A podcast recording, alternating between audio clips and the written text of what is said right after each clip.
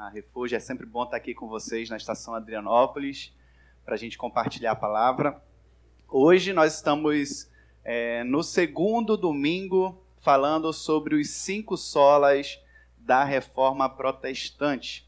Nós é, vamos, durante o mês de outubro inteiro, aprofundar. Esse mês temos cinco semanas, cinco domingos, vamos cada domingo falar sobre um sola. Né?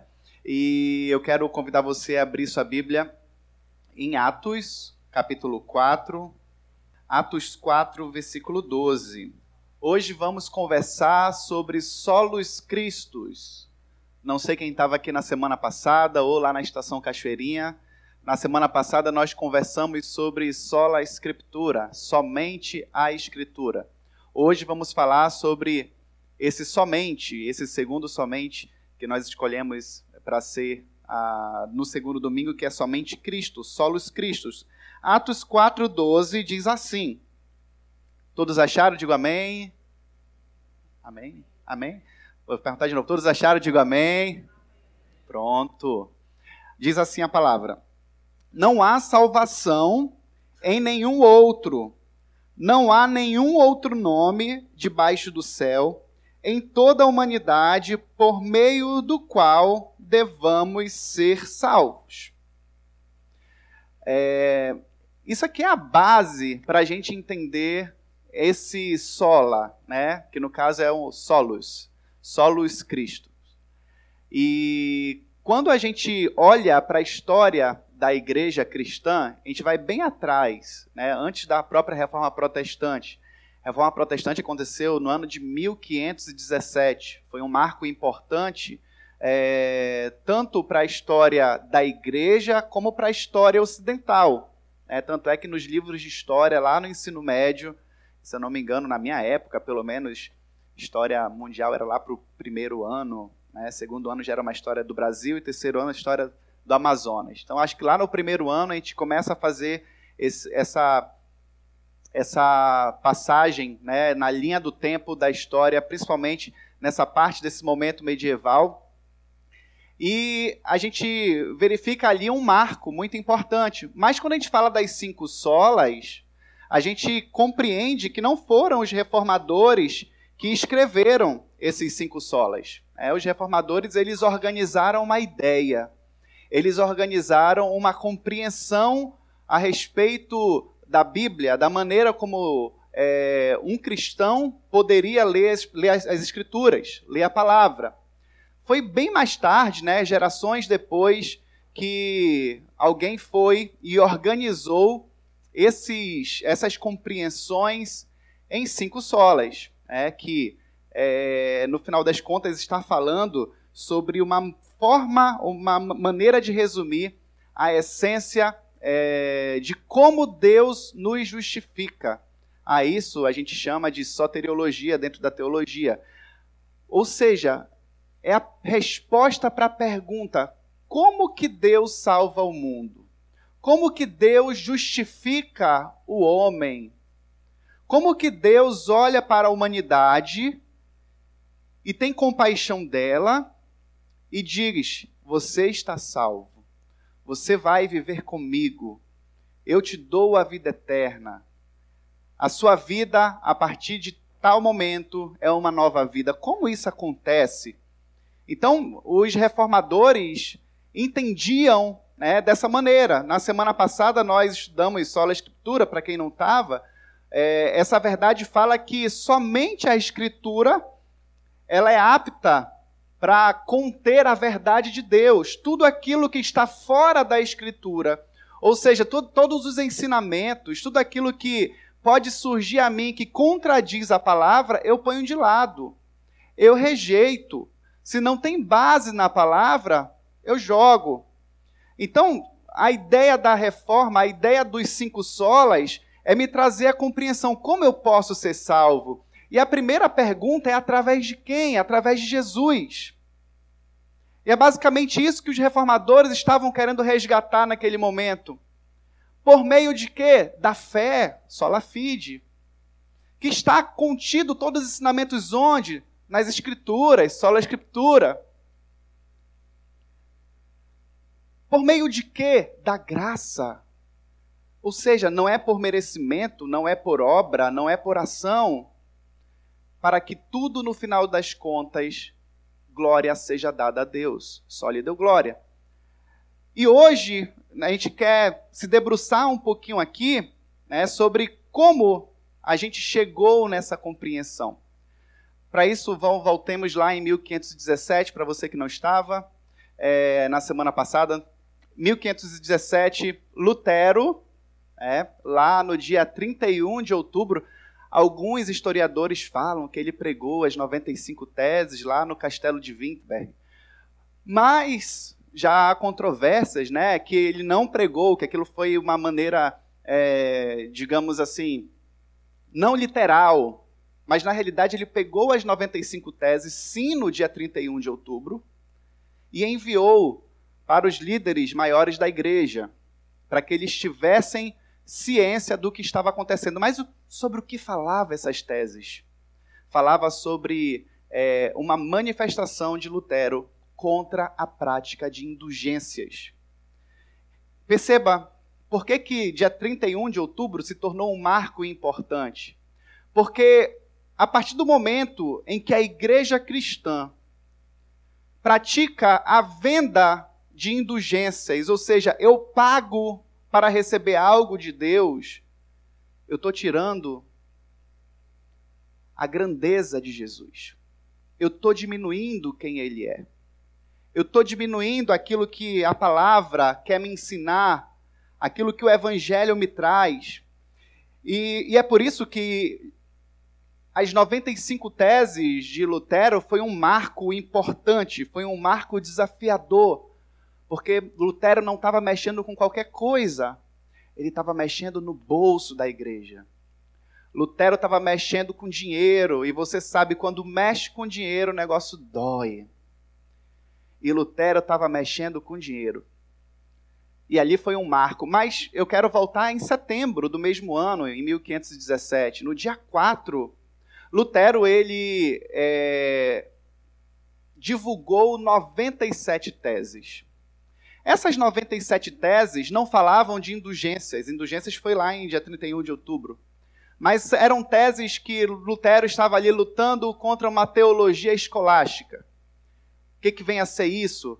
É a maneira que estava, era a forma, era a visão que estava dominando a igreja naquele momento, que tinha uma forte influência da filosofia grega e de Aristóteles, ou seja, ideias humanas configurando a forma de interpretar as escrituras, configurando a forma de eu ver o mundo, de eu olhar para as coisas ao meu redor.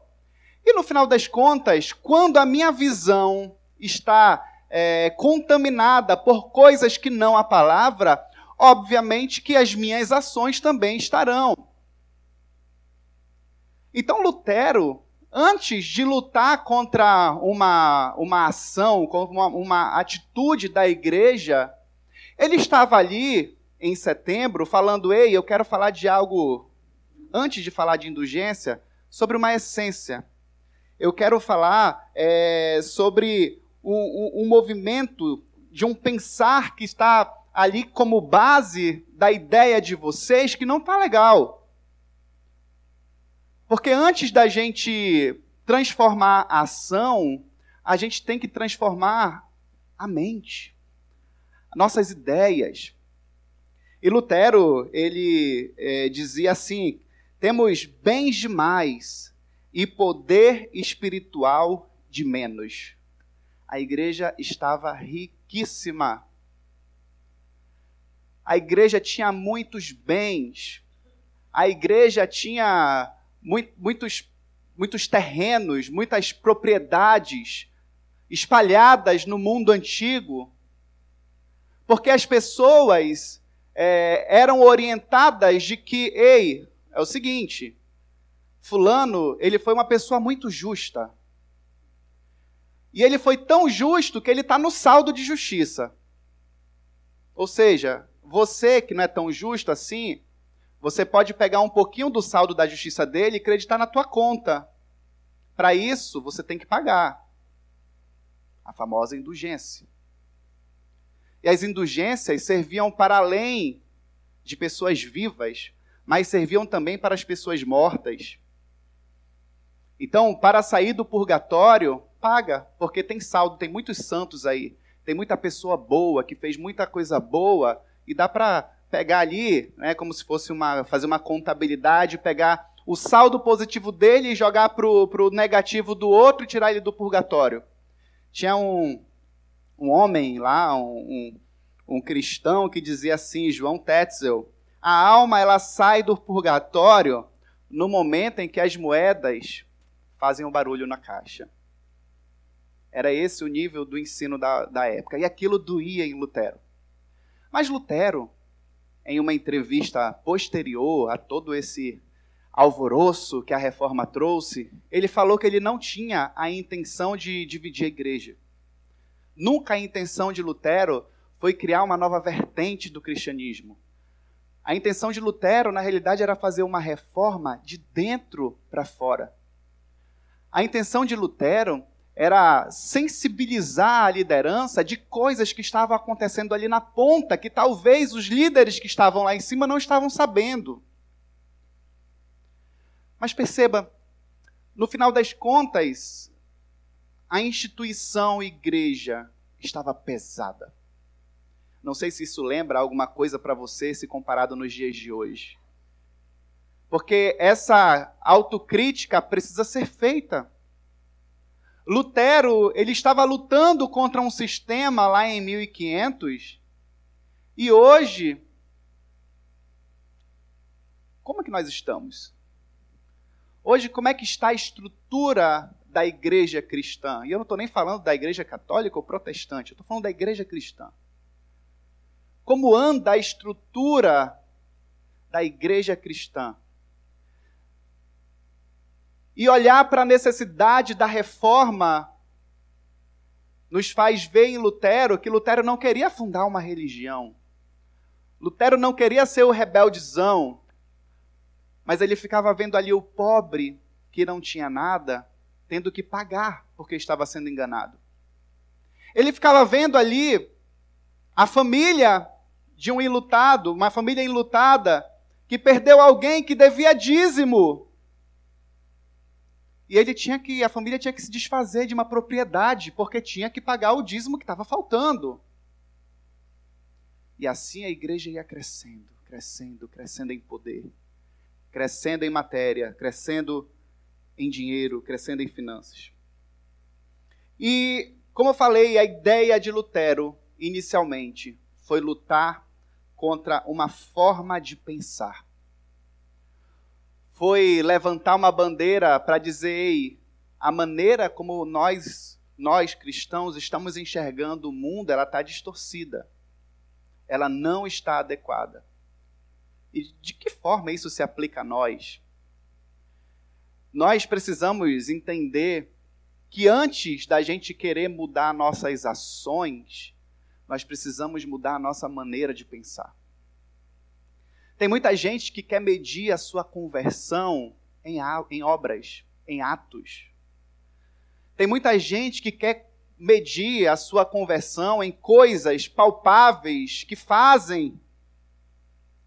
A conversão não pode ser uma mudança em nossas ações, mas primeiramente ela tem que ser uma mudança em nossa mente. Se você muda a ação, mas não muda a mente, você vai ficar pesado. Tem muita gente que, entre aspas, se converte a Jesus e fala: Eu deixei de fazer X coisa, eu deixei de fazer coisa Y, eu deixei de fazer coisa Z, eu não bebo, eu não fumo, não vou para festa secular, eu me visto decentemente, eu não falo palavrão. Mudam ações mas não mudam a mentalidade. Romanos 12 fala: transformai-vos pela renovação do quê? Das ações? É da mente. Então a primeira coisa que a gente precisa mudar não é minhas ações, é a minha mente. Porque se você começa de uma mudança de fora para dentro, você vai ficar pesado. E você logo, logo, logo vai desistir você logo, logo, logo vai abandonar. Porque você não entende o porquê que você está fazendo isso. Você não entende o porquê de uma mudança. Você não entende o porquê de não fazer algo. E fica pesado. A vida se torna difícil sem a mudança de mentalidade. E é por isso que a ênfase do solos Cristos, a ênfase do somente Cristo, ela começou a lidar com essas questões muito práticas da igreja. Porque a igreja medieval estava ali inserindo outros mediadores entre o homem e Deus. Mediadores humanos, mediadores celestiais, mediadores materiais. E com o passar do tempo, Jesus foi perdendo a centralidade da igreja. Aquele que deveria ser o centro foi ficando de lado. Aquele que deveria ser a razão, o motivo principal, foi colocado como um acessório.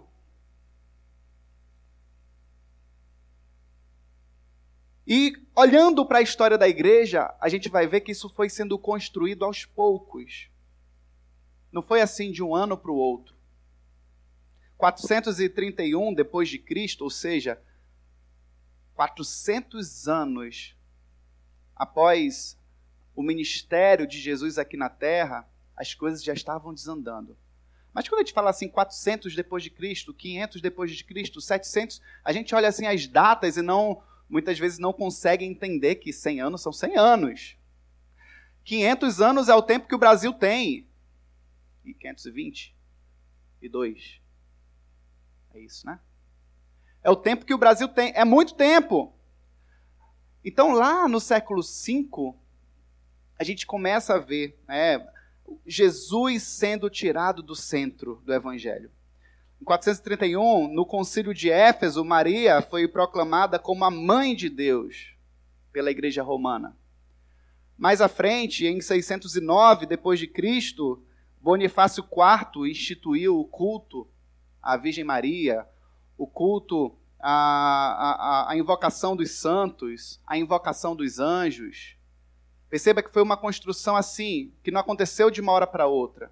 Aí fomos lá depois para 787 depois de Cristo. Ali foi instituído no Concílio de Liceia o culto às imagens. 700 anos depois começaram a surgir essa ideia, essas ideias. E foram instituídos ali o culto às imagens. 880, a canonização dos santos por Adriano II. E assim, logo após isso, né, passando mais anos ainda, foi instituída a figura do sacerdote como um representante de Deus para quem nós deveríamos confessar os nossos pecados. Perceba, Jesus, com o passar do tempo, foi sendo tirado do centro da igreja. E Lutero, ele não queria dividir a igreja. Mais uma vez eu enfatizo isso. Lutero queria olhar para as escrituras, porque somente nas escrituras nós temos fonte de revelação de Deus e dizer: precisamos nos reformar como igreja de Jesus. Essa igreja que está aqui hoje, em 1500, é a igreja que veio de Cristo lá. A gente precisa se reformar. A gente precisa olhar para dentro de nós e, de alguma maneira, com o nosso coração, aprender aquilo que Ele quer nos ensinar. Então, ao rejeitar a figura de um homem como representante de Deus, ao lutar contra tudo isso, os reformadores eles estavam voltando a atenção para aquele que é a verdadeira cabeça da igreja, que é Jesus.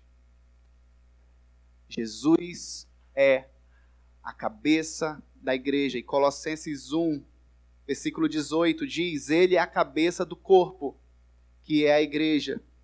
Ele é o princípio supremo sobre os que ressuscitam dos mortos.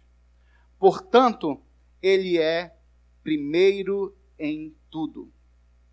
A centralidade da fé em Cristo, ela é o fundamento da nossa fé, da fé protestante. Somente Cristo. Quando os reformadores conseguiram enxergar essa verdade, muitas coisas foram mudando. Inclusive, quando a gente fala do poder salvador da fé, eles entenderam que o poder da, da fé salvífica não estava nela mesma. Isso a gente vai aprender no Sola Fide, somente a fé. O poder da fé não estava simplesmente na, na fé. Mas o poder da fé para nos salvar repousava em Cristo. O poder da fé repousa no nosso Senhor, repousa no nosso Salvador. E Lutero dizia: olha, Jesus, ele é o centro e a circunferência das Escrituras. Tudo na palavra fala sobre Jesus aquele que já era, aquele que é o princípio. Em tempos de liberalismo teológico, em tempos de cada vez mais a ideia de que a salvação ela pode acontecer por diversas formas, por diversos meios. Aquela ideia, ah, todos os caminhos levam a Deus. Não sei se você já ouviu falar. Não vou nem perguntar quem acredita nisso, que eu não quero me assustar. Mas aquela ideia de todos os caminhos levam a Deus.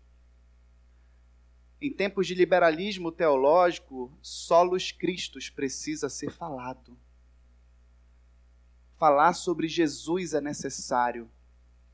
Falar sobre a centralidade de quem Jesus é é importante falar sobre a centralidade do seu poder, da sua obra, da sua vida, do seu sacrifício, faz-se necessário.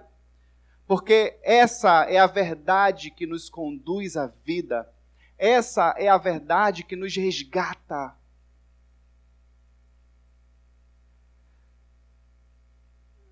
Então, para nós, Jesus não é um nome qualquer. Jesus não é mais um nome. Jesus não é uma pessoa qualquer. Filipenses 2:9 diz que ele possui o nome que está acima de todo nome. E é sobre esse Deus que encarnou que nós falamos. O Cristo que possui o nome acima de todo e qualquer nome não é sobre Jesus e mais alguém. Não é sobre Jesus e mais alguma coisa. Não é sobre Jesus e mais minhas obras. Não é sobre Jesus e mais meu dinheiro. Não é sobre Jesus e mais o pastor que vai orar por mim e vai me ajudar. Não. Somente Cristo. Somente Jesus. Somente Ele tem esse poder. Somente nele há salvação. A questão é que a natureza humana ela deseja autonomia. A natureza humana não gosta de depender de uma coisa. A gente não se sente bem. A gente não se sente confortável, a gente se sente inquieto. Quando a gente fala de uma dependência nossa de algo ou de alguém, a gente fica muitas vezes transtornado, a gente quer um meio de se autoafirmar, ou de contribuir, ou de pelo menos se enganar que está fazendo alguma coisa. E é por isso que essa ideia do solos Cristos, somente Jesus, é difícil para muita gente. Porque muitos querem fazer penitências, para dizer que está fazendo por onde? Para dizer que está fazendo algo para merecer.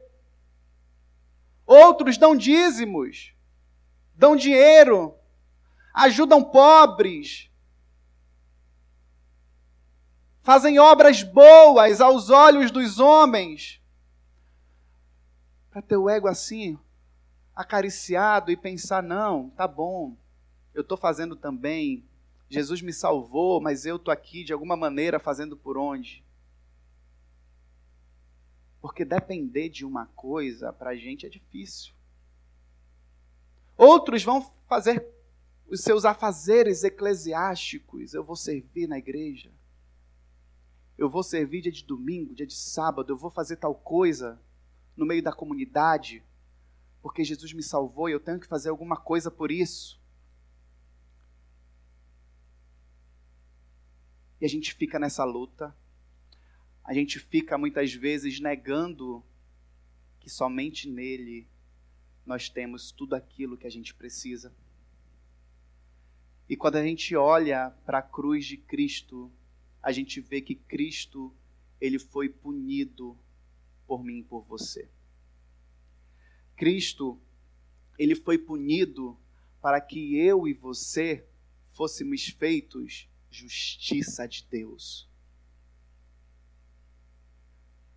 Deus olha para você e vê justiça na sua vida, mas Ele não vê justiça na sua vida pelos seus atos. Ele não vê justiça na sua vida pelos seus méritos. Ele olha para você e vê justiça porque ele vê o próprio Cristo na sua vida. O pai disse, quando Jesus estava ali no batismo: Esse é meu filho amado, em quem me comprazo. Esse é meu filho amado, em quem eu tenho prazer, em quem eu me deleito. O pai se deleita em Cristo. O pai se deleita em Jesus. O pai olha e vê a justiça em Cristo. E através de Cristo em você, ele pode olhar para você e falar: Eu me deleito em ti somente nele. Não é pelo que você faz. Não é por quem você foi, mas é por pelo que ele fez. É pela obra que ele completou ali na cruz. Colossenses 2, 13 a 15, se você puder abrir, vamos ler juntos. Colossenses 2,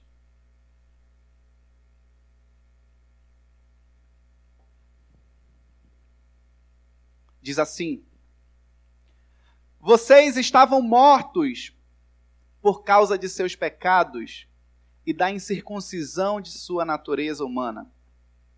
Então Deus lhes deu vida com Cristo, pois perdoou todos os nossos pecados. Ele cancelou o registro de acusações contra nós, removendo-o e pregando-o na cruz. Desse modo, desarmou os governantes e as autoridades espirituais e os envergonhou publicamente ao vencê-los na cruz. Amém.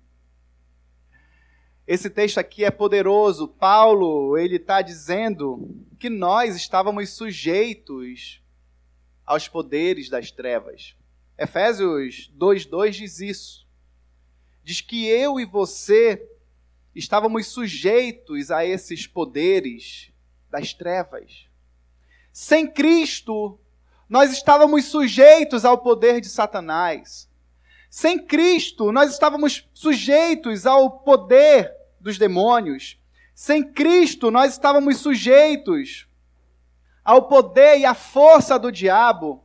Sem Cristo, todos nós estávamos sujeitos às trevas. Mas Paulo diz aqui em Colossenses 2:2 que nós estávamos mortos por causa dos nossos pecados e da incircuncisão da nossa natureza humana.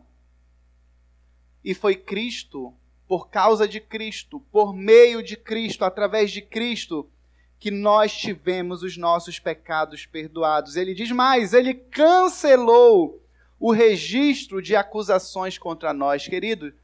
Deus, em Cristo, olhou para você, olhou para mim, olhou para os nossos pecados e disse: está cancelado. E eu cancelo o registro, o registro dos seus pecados, eu jogo fora. Porque Cristo é suficiente através do seu sangue para te perdoar, para te cobrir, para te lavar, para te redimir e para te fazer justo. Ele cancelou o registro de acusações contra nós, removendo e pregando na cruz. E o finalzinho aqui desse texto que a gente leu, ele fala desse espetáculo público que Jesus fez ali na cruz. Ele triunfou sobre os nossos adversários. Desse modo, desarmou os governantes e autoridades espirituais e os envergonhou publicamente ao vencê-los na cruz. Jesus, ele fez uma obra completa Nele nós temos uma obra inteira. E é por isso que o Pai não entregou dinheiro para nos salvar. É por isso que o Pai não entregou diamantes, ouro, prata. O Pai não entregou anjos. Ele escolheu entregar o seu próprio filho, o Cristo que encarnou aquele que já era antes da fundação do mundo, aquele que sempre foi, se fez carne para que toda a nossa dívida fosse cancelada nele. E é por isso que Jesus ele é o centro da nossa pregação. Jesus ele é o centro daquilo que a gente fala, porque só ele é o caminho, só Ele é o meio, só Ele é a forma, só Ele é a maneira pelo qual nós devemos ser salvos, como nós lemos. E é por isso que a nossa pregação precisa ser sobre Jesus. Tem muita gente que sai de casa querendo ouvir uma pregação de cura. Tem muita gente que sai de casa querendo ouvir uma pregação de prosperidade. Tem muita gente que sai de casa querendo ouvir uma pregação de libertação. Jesus faz isso, faz tudo isso. Mas a nossa pregação tem uma urgência que é falar de Cristo Jesus. Porque não adianta eu falar de cura se você não conhece Jesus. Não adianta eu falar de qualquer outra coisa que você queira receber se você não conhece Jesus. Não adianta você ser transformado por fora se a sua mente não conhece quem Jesus é. Não adianta você simplesmente se chegar e sentar no banco de uma igreja e pensar que conhece o Evangelho e não acredita no Cristo. E não acredita que ele é o caminho para a sua vida. Nada disso adianta. Ele é o centro da nossa pregação. E é por isso que eu e você precisamos ser urgentes na proclamação de Jesus. Porque a obra da salvação, ela é fundamentalmente cristã. Ela é fundamentalmente em Cristo somente nele, porque fora dele não há salvação, como nós lemos em Atos 4:12. Não há nenhum outro nome debaixo do céu, diz a palavra, pelo qual nós devamos ser salvos. E muitas pessoas querem pregar o evangelho sem falar de Jesus. Muitas pessoas querem pregar o evangelho sem citar seu nome. Querem fazer pregações que falam de tudo ah, não, mas Jesus está intrínseco aqui nessa palavra que eu estou dando. Não, querido. Ele precisa aparecer.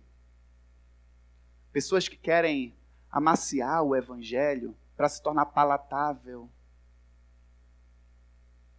A gente vai ver que os apóstolos, eles eram claros. Eles poderiam usar algumas estratégias em diferentes povos, como ele usou ao Deus desconhecido, para chegar. Mas depois ele falava: o Deus desconhecido que eu estou falando é Jesus. Ele não seguia assim, dizendo: Ei, adore o Deus desconhecido, você vai ser salvo. Não, é Jesus. Porque não há outro meio, não há outro nome pelo qual nós devamos ser salvos. E muitos querem amaciar o Evangelho, porque o Evangelho nos apresenta um rei escandaloso. Um rei que é escândalo para muita gente. A palavra nos apresenta um rei que as pessoas não querem conhecer apresenta um Deus que o mundo ridiculariza. Sim, o mundo ridiculariza. Nosso país é um país, entre aspas, cristão, em sua grande maioria. Mas é um país que ridiculariza Jesus. Porque não conhece Jesus. Igrejas estão lotadas de pessoas que não conhecem Jesus pessoas que não entendem o poder salvífico dele. Alguns respeitam a Cristo, mas não o seguem. Alguns se consideram, na realidade, consideram ele um ícone da história, mas não querem ele como o centro da sua vida. Não, Jesus foi um homem bom, um homem que fez coisas boas, um homem que ajudou pessoas, um homem que dividiu a história no meio. Aí você fala, você quer que ele seja o centro da sua vida? Aí a pessoa fala, hum, não, melhor eu mesmo. Melhor a minha vontade do que a vontade de Cristo. E quando eu falo que somente Cristo, eu estou falando da urgência dessa palavra. 1 Coríntios 2, 2, Paulo disse assim: Pois eu decidi que enquanto estivesse com vocês, me esqueceria de tudo, exceto de Jesus Cristo, aquele que foi crucificado. O centro da mensagem de Paulo era Cristo. O centro da mensagem de Paulo era a morte de Cristo. Eu me esqueço de tudo mas eu não esqueço de Jesus e dele crucificado, porque esse é o poder que vai te salvar. É Cristo crucificado, é o poder que vai te perdoar, é o poder que vai te conectar de novo a Deus. Eu esqueço de tudo exceto de Cristo. João 17, 20 diz: Não te peço apenas por esses discípulos, Jesus disse, mas também por todos que crerão em mim por meio da mensagem deles. Jesus fala: Olha, Pai, eu te peço por esses discípulos e por todos aqueles que vão crer em mim através da mensagem deles. A nossa mensagem precisa ser para fazer com que ele seja conhecido, como ele orou, para que todos aqueles que crerem em mim por meio da mensagem deles a respeito dele é urgente que o mundo saiba quem Jesus é. É urgente que ele seja conhecido como nosso Salvador. Ele somente, não ele e mais ninguém. Não ele mais o meu dinheiro. Não ele mais minhas boas obras. Somente ele. É urgente que o mundo saiba que Ele é o nosso mediador. E em 1 Timóteo 2,5 diz: Pois há um só Deus e um só mediador entre Deus e a humanidade, o homem Cristo Jesus. E parece que muita gente já entendeu isso. Parece que as pessoas já entenderam que entre nós e Deus existe um mediador que se chama Jesus. É por meio dele que a gente chega ao Pai. Mas o que as pessoas estão buscando fazer agora é encontrar um mediador entre mim e Jesus. Aí vem pessoas, vem pastores, vem bispos, vem diversas formas, diversas maneiras vem toalhinha, vem água na TV, vem tanta coisa para intermediar o meu contato com Cristo. Não. Ele já é o intermediador, ele já é o mediador. E só existe um mediador, conforme a palavra fala: o homem Cristo Jesus. Pessoas procuram mais pessoas, mais lugares, mais coisas para alcançarem isso. E somente Cristo é suficiente para isso. Nada mais. Nada mais. Ele veio para simplificar a tua vida. Ele veio para te mostrar que o jugo dele é suave, o fardo dele é leve. Quando Cristo estava falando sobre isso, ele estava ali no meio de fariseus, no meio de mestres da lei, que estavam colocando jugo, peso sobre as pessoas. Religiosos que estavam colocando peso sobre eles, peso de tradição, peso de dogmas, peso de ensinos. E naquele contexto, no contexto religioso, Jesus fala: Ei, vinde a mim, vocês que estão cansados, vocês que estão sobrecarregados de todos esses pesos que estão colocando sobre vocês, e eu vos aliviarei. Porque o meu jugo é suave e o meu fardo é leve. Você não precisa carregar mais jugo você precisa tomar sobre si o jugo de Jesus. Você precisa tomar sobre si o fardo de Jesus. É esse fardo que a gente consegue aguentar na nossa vida. É esse fardo que a gente consegue aguentar no nosso dia a dia. Solos Cristos fala de fundamento, fala de base. Para construir a nossa vida cristã, nós precisamos nos preocupar com os fundamentos. É igual a história lá da casa sobre a areia, da casa sobre a rocha, em Mateus 7, 24 a 27. Quem olhava, colocava uma casa do lado da outra, não via diferença. Era a mesma casa. Tinha a mesma beleza, os mesmos cômodos, os mesmos confortos,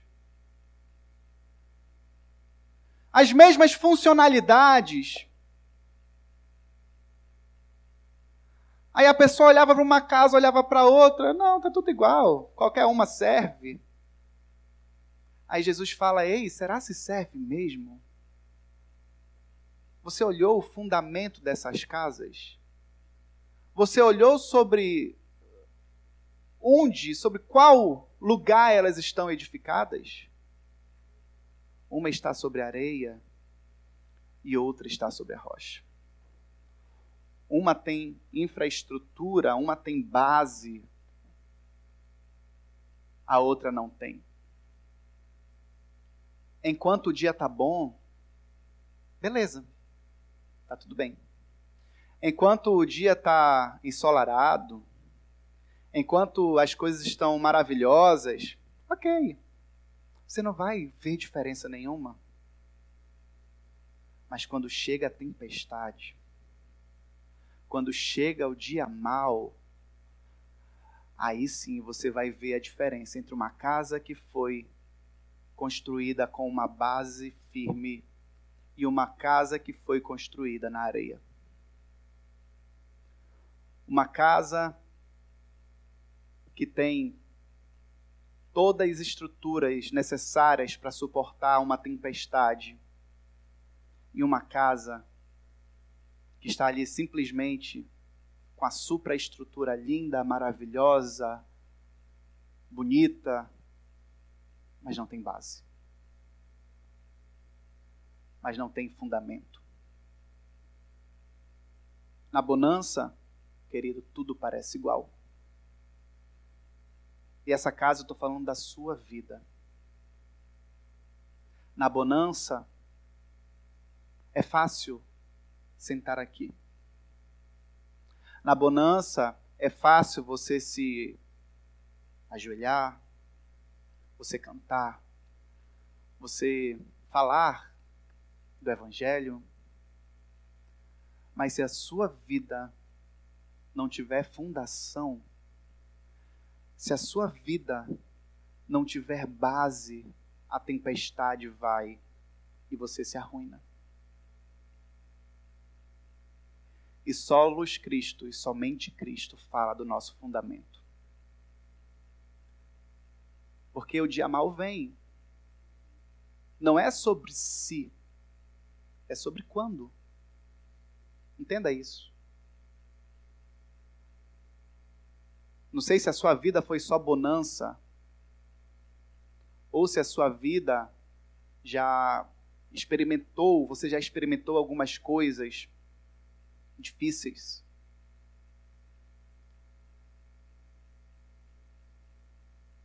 Mas se você nunca experimentou uma tempestade na sua vida, entenda uma coisa: não é se você vai experimentar, é quando. E a pergunta que eu faço para você é: você vai estar pronto? Você vai estar firme? A gente acha que a nossa tradição a gente acha que a nossa história, a gente acha que o nosso conhecimento teológico, que toda a nossa vida cristã, a nossa vida de igreja, nos faz prontos para a diversidade. Mas não faz. Às vezes a gente acha que porque eu nasci num berço cristão, desde pequenininho eu estava ali, quando vier a tempestade, eu vou ficar firme, eu vou ficar em pé, vai ficar tudo bem. Ledo engano. Se você não tiver fundação, se você não tiver na rocha que é Jesus, você vai sucumbir. Você vai abandonar sua fé. Porque quando nós não temos fundação, quando nós colocamos a nossa casa fundamentada na nossa racionalidade, quando a gente coloca a nossa casa fundamentada na nossa experiência, na nossa história de vida, no nosso legado, quando a gente faz esse movimento, nós estamos dizendo que no dia da tempestade, a gente vai estar suscetível no dia da tempestade. É difícil toda essa sua história, é difícil todo esse seu legado, toda essa sua vida de espiritualidade vencer a dúvida, vencer o ceticismo, vencer as incertezas. Quando você perder aquilo que é de mais precioso na sua vida, se você não tiver fundação, a dúvida te domina. A insegurança te domina. E você sucumbe. Por isso que somente Cristo fala de fundamento.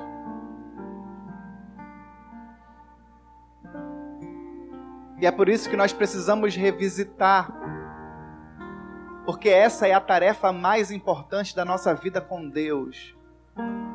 Olhar para aquilo que é a base da nossa fé. Olhar para aquele que é a base de quem nós somos. Reconhecê-lo como Senhor de tudo. De tudo. Reconhecê-lo como nosso Senhor. E não apenas dizendo, ah, Ele é meu Senhor, mas vivendo debaixo do seu senhorio. Porque eu posso dizer que Ele é Senhor da minha vida, mas quando Ele diz, não faça isso, eu faço. Quando Ele diz, isso não é. Não é coerente com aquilo que você está falando ao meu respeito, com a fé que você está professando. Quando Ele diz isso, eu vou lá e faço. Mas aqui eu digo que Ele é meu Senhor. Aqui eu levanto minhas mãos. Quando eu chego aqui, no meio da minha comunidade, eu digo que Ele é meu Deus. Mas quando eu saio daqui, Ele vai para o canto. Isso porque Ele não está na base da minha vida. Ter Cristo como fundamento é decidir todas as instâncias da nossa vida à luz de Jesus. É na sua família, na sua casa, no seu trabalho. É nas suas lutas. É naquela coisa que ninguém está vendo. Nós não vamos conseguir fazer de Jesus o centro se nós não provarmos da sua graça. Essa é uma outra verdade que você precisa sair daqui entendendo. Muita gente não consegue viver tendo Ele como Senhor, como Salvador, como a base da sua vida, porque não experimentam da graça salvífica. Porque não olham para si e se veem como um pecador. Tem gente que não consegue. Tem gente que é boa demais. É tão boa que a pessoa se vê o bichão. E Jesus, ah, é, é eu mais Jesus. Pobre de mim, miserável, homem que sou. Como a palavra diz, as minhas vestes de justiça ou seja, as minhas vestes que aparentemente aos meus olhos são brancas, são lindas, são perfeitas, porque eu estou fazendo tudo direitinho, tudo bonitinho, não passam de um trapo da imundícia. Esse é o coração de quem recebe a graça de Jesus e consegue falar: não é por mim, é por Ele. Não é por quem eu sou, é pela graça dele. Ele é o nosso profeta, Ele é que nos ensina, Ele é o nosso sacerdote, é Ele que morreu, é Ele que intercede e Ele é o nosso Rei. É Ele que nos guia. Ele nos ensina. E debaixo do seu poder nós estamos submetidos. Amém? Somente Cristo. Não há outro. Não há ninguém. Não há nada. Não há dinheiro não há obras, não há outros seres humanos melhores, mais santos que possam fazer você ser reconhecido como filho de Deus. Somente Cristo. E que Ele seja o Senhor da sua vida. Que Ele seja o seu Salvador. Que Ele seja o seu pastor. E que você saia daqui nessa noite dizendo: Pai, eu reconheço em Jesus o teu Filho, o meu Senhor, o meu Salvador. Tudo que eu tenho vem dele. Somente por ele que eu posso ser salvo. Somente por ele eu encontro a vida. Somente nele eu tenho o resgate. Feche seus olhos.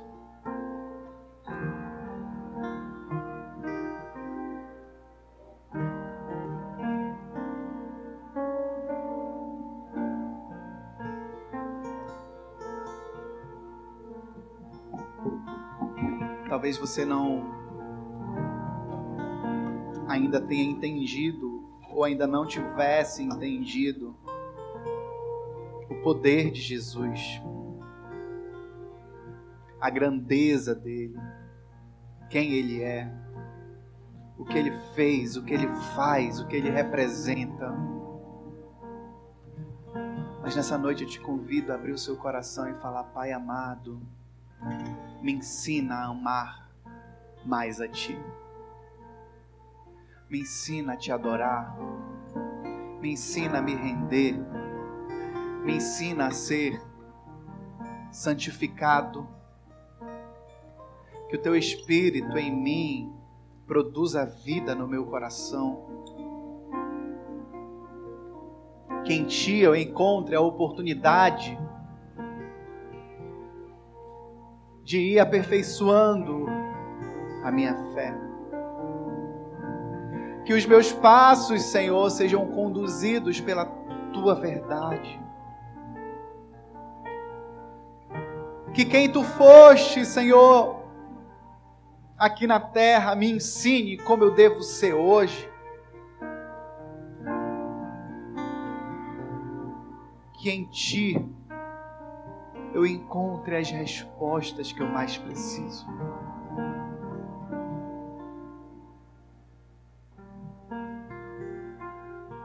Seja o centro de nossa vida, Jesus. Seja o centro da nossa existência. Seja o centro de quem nós somos. Do nosso dia a dia.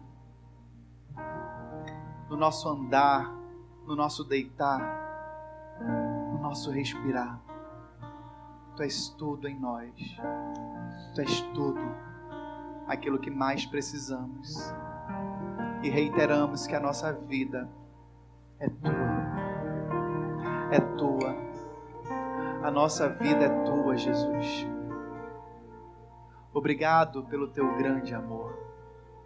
No nome de Jesus. Quantos podem dizer amém? Amém.